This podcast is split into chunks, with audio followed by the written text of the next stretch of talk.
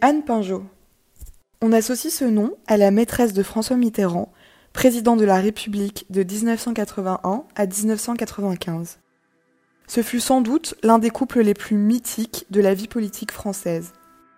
D'une part parce que Anne Pinjot avait presque 30 ans de moins que François Mitterrand, d'autre part parce qu'il était marié, ministre, député, puis président. Durant les 30 ans qu'a duré leur histoire d'amour, elle est restée secrète et cachée. Récemment, la chaîne de télévision France 5 a réalisé un documentaire, François Mitterrand et Anne Pinjot, Fragment d'une passion, dans lequel la correspondance de François et Anne, ainsi que le journal intime de l'ancien président, ont été montrés pour la première fois à la télévision. Plus de 1200 lettres d'amour enflammées, de collages et de dessins réalisés pour Anne de la part de Mitterrand. Celle qui ose revient sur l'histoire d'Anne Pinjot, que l'on a toute sa vie qualifiée de femme de l'ombre. Pourtant, elle est avant tout un symbole de liberté et d'émancipation féminine dans la France conservatrice des années 60. Avoir un enfant hors mariage, refuser de se marier avec un jeune homme de son âge, devenir une historienne de l'art reconnue et avoir une totale indépendance, voici ce qui caractérise réellement Anne Pinjot, bien davantage que son statut de maîtresse cachée. Tout commence à Hossegor, station balnéaire de la côte ouest, où les Mitterrand avaient une maison de vacances. En 1963, François Mitterrand a 46 ans. Il vit à Paris avec sa femme Danielle, avec qui il entretient une union libre, et leurs deux garçons. L'été, la famille vient profiter des plages sauvages des Landes. Il est alors député de la Nièvre et victime d'une crise existentielle due au ralentissement de sa carrière politique. Le général de Gaulle est président depuis 58 et ne laisse aucune place à l'opposition, dont Mitterrand fait partie. C'est alors qu'il remarque Anne, âgée de 19 ans. Elle est la fille de son ami d'Ossegor Pierre Pinjot, un industriel originaire de Clermont-Ferrand. Il est tout de suite subjugué par la beauté, la jeunesse et la fraîcheur de la jeune fille. Elle est passionnée d'art, cultivée, intelligente, lumineuse. Il est bien plus âgé, également fou de culture, et l'intimide. Il se voit à plusieurs reprises, lors de balades sur les dunes d'Ossegor ou autour du lac. Une fois l'été terminé, François fait promettre à Anne de lui écrire quand elle sera à Paris, où elle suit des études d'art. Elle accepte, au bonheur de Mitterrand, qui y voit alors un prétexte pour commencer une correspondance. À son retour à Paris, Mitterrand écrit à Anne tous les jours. Il se retrouve dans le 5e arrondissement où il se balade régulièrement. Puis commencent les excursions à la campagne dans la déesse du futur président. Fontainebleau, Rambouillet, Compiègne. En mai 64, François déclare son amour à Anne qui reste silencieuse. Elle est issue d'une famille traditionnelle et conservatrice qui attend d'elle qu'elle se marie tôt et ne travaille pas. François Mitterrand représente un interdit, dont elle dira plus tard qu'il fut aussi un moyen d'émancipation, loin du carcan familial et patriarcal. Dans un entretien accordé à France Culture en 2018, Anne explique avoir été sous l'emprise de Mitterrand durant les 34 ans de leur relation, tant elle était amoureuse. Elle était impressionnée par sa maturité et surtout charmée par ses mots et ses déclarations passionnées. Il réussit d'ailleurs à la garder près de lui tout au long de sa vie, malgré ses tentatives de rupture répétées. Paradoxalement, Anne explique à quel point Mitterrand fut un facteur de son émancipation. Il a insisté pour qu'elle fasse du droit et suive des études poussées. En marche arrière, il retrouvait sa province, catho, étroite, patriarcale dont il m'a sorti. Par exemple, sur la vision de la femme, la femme est quelqu'un de soumis, qui ne doit avoir aucune vie intellectuelle. Il va falloir l'aide de François Mitterrand pour essayer d'avancer autrement, dans une autre direction. Mais en même temps, ce côté de soumission a fait que j'ai accepté, au fond, l'inacceptable. Ça jouait dans les deux sens. En août 65, Anne cède à l'amour de François. Ils deviennent Anne-François, un couple auquel Mitterrand dédie dessins et collages qu'il réalise sur plus de 700 feuilles volantes et qui seront précieusement conservées par Anne. L'année 65 est une année charnière pour le couple, celle des élections présidentielles, et Mitterrand est candidat. Il parvient à rassembler la gauche, y compris les communistes, et perd l'élection de peu face à De Gaulle. Il se présente alors aux Français comme un homme fidèle à sa vie de famille, qu'il partage avec Daniel et leurs deux fils. Rien ne doit être révélé quant à sa relation avec Anne. Dans la France traditionnelle des années 60, impossible d'imaginer un candidat à la présidentielle divorcé, et encore moins un président. Il perd les élections de peu, mais sa campagne et sa nouvelle liaison avec Anne lui redonnent l'énergie dont il manquait jusqu'à présent.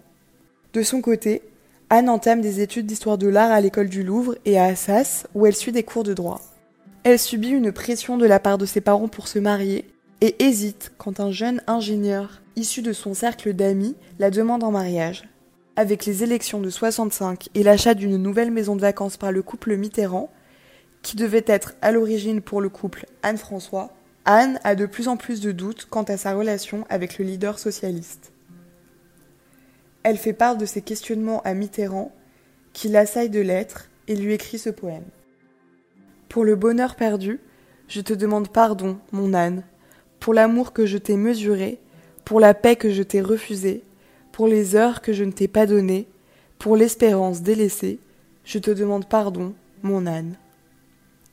Transi de ces mots, Anne reste et renonce à se marier. Certaine de ne jamais se marier, Anne Pinjot décide de gagner son indépendance financière et réussit le difficile concours des conservateurs du patrimoine. Nous sommes en 74 et Georges Pompidou, président de la République, vient de mourir des suites d'un cancer. Des élections d'urgence ont lieu, auxquelles Mitterrand est candidat. Il remporte 49% des voix face à Valéry Giscard d'Estaing. Pour Anne, cette défaite est une chance. La même année, au printemps, elle tombe enceinte de François. Il décide alors d'acheter une maison de vacances à Gordes, dans le Luberon, où le couple a des amis. Mazarine, une petite fille brune qui ressemble à Anne comme deux gouttes d'eau, naît au mois de décembre 74. Elle est élevée dans le secret, loin de la famille Mitterrand. Bien que Daniel soit ouverte et ait un amant, avoir des enfants hors mariage ne faisait pas partie du pacte décidé entre elle et François. Du côté des Pinjot, la naissance de Mazarine est cachée aux grands-parents d'Anne, encore plus conservateurs que ses parents. La naissance de Mazarine défie tous les interdits.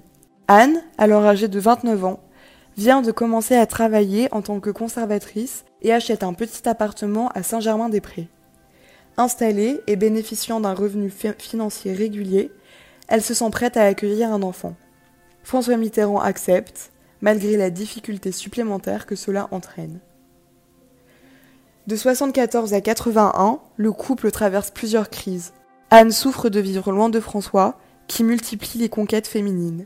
Après une énième menace de rupture, il parvient à la reconquérir et se rend tous les soirs à son domicile pour lire une histoire à Mazarine.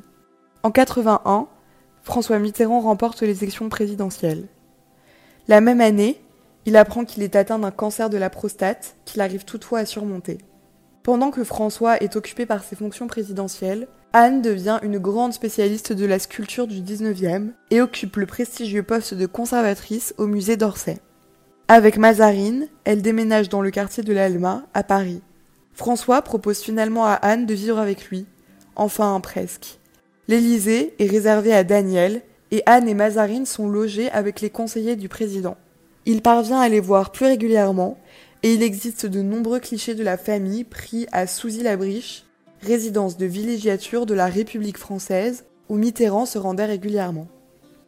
Le 8 janvier 1996, François Mitterrand meurt d'une récidive du cancer de la prostate dont il avait été victime dix ans plus tôt. Anne et Mazarine l'ont accompagné jusqu'à la fin de sa vie. En 2016, Anne Pinjot a autorisé la publication des très nombreuses lettres que Mitterrand lui avait écrites.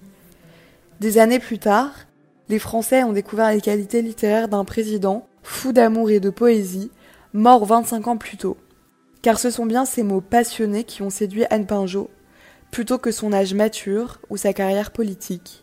Aujourd'hui, Anne Pinjot est à la retraite. Elle fut une grande histoire de l'art à qui l'on doit la réhabilitation de la sculpture du XIXe siècle. Mazarine Pinjot, âgée de 46 ans, est une professeure agrégée de philosophie et a écrit une dizaine de romans.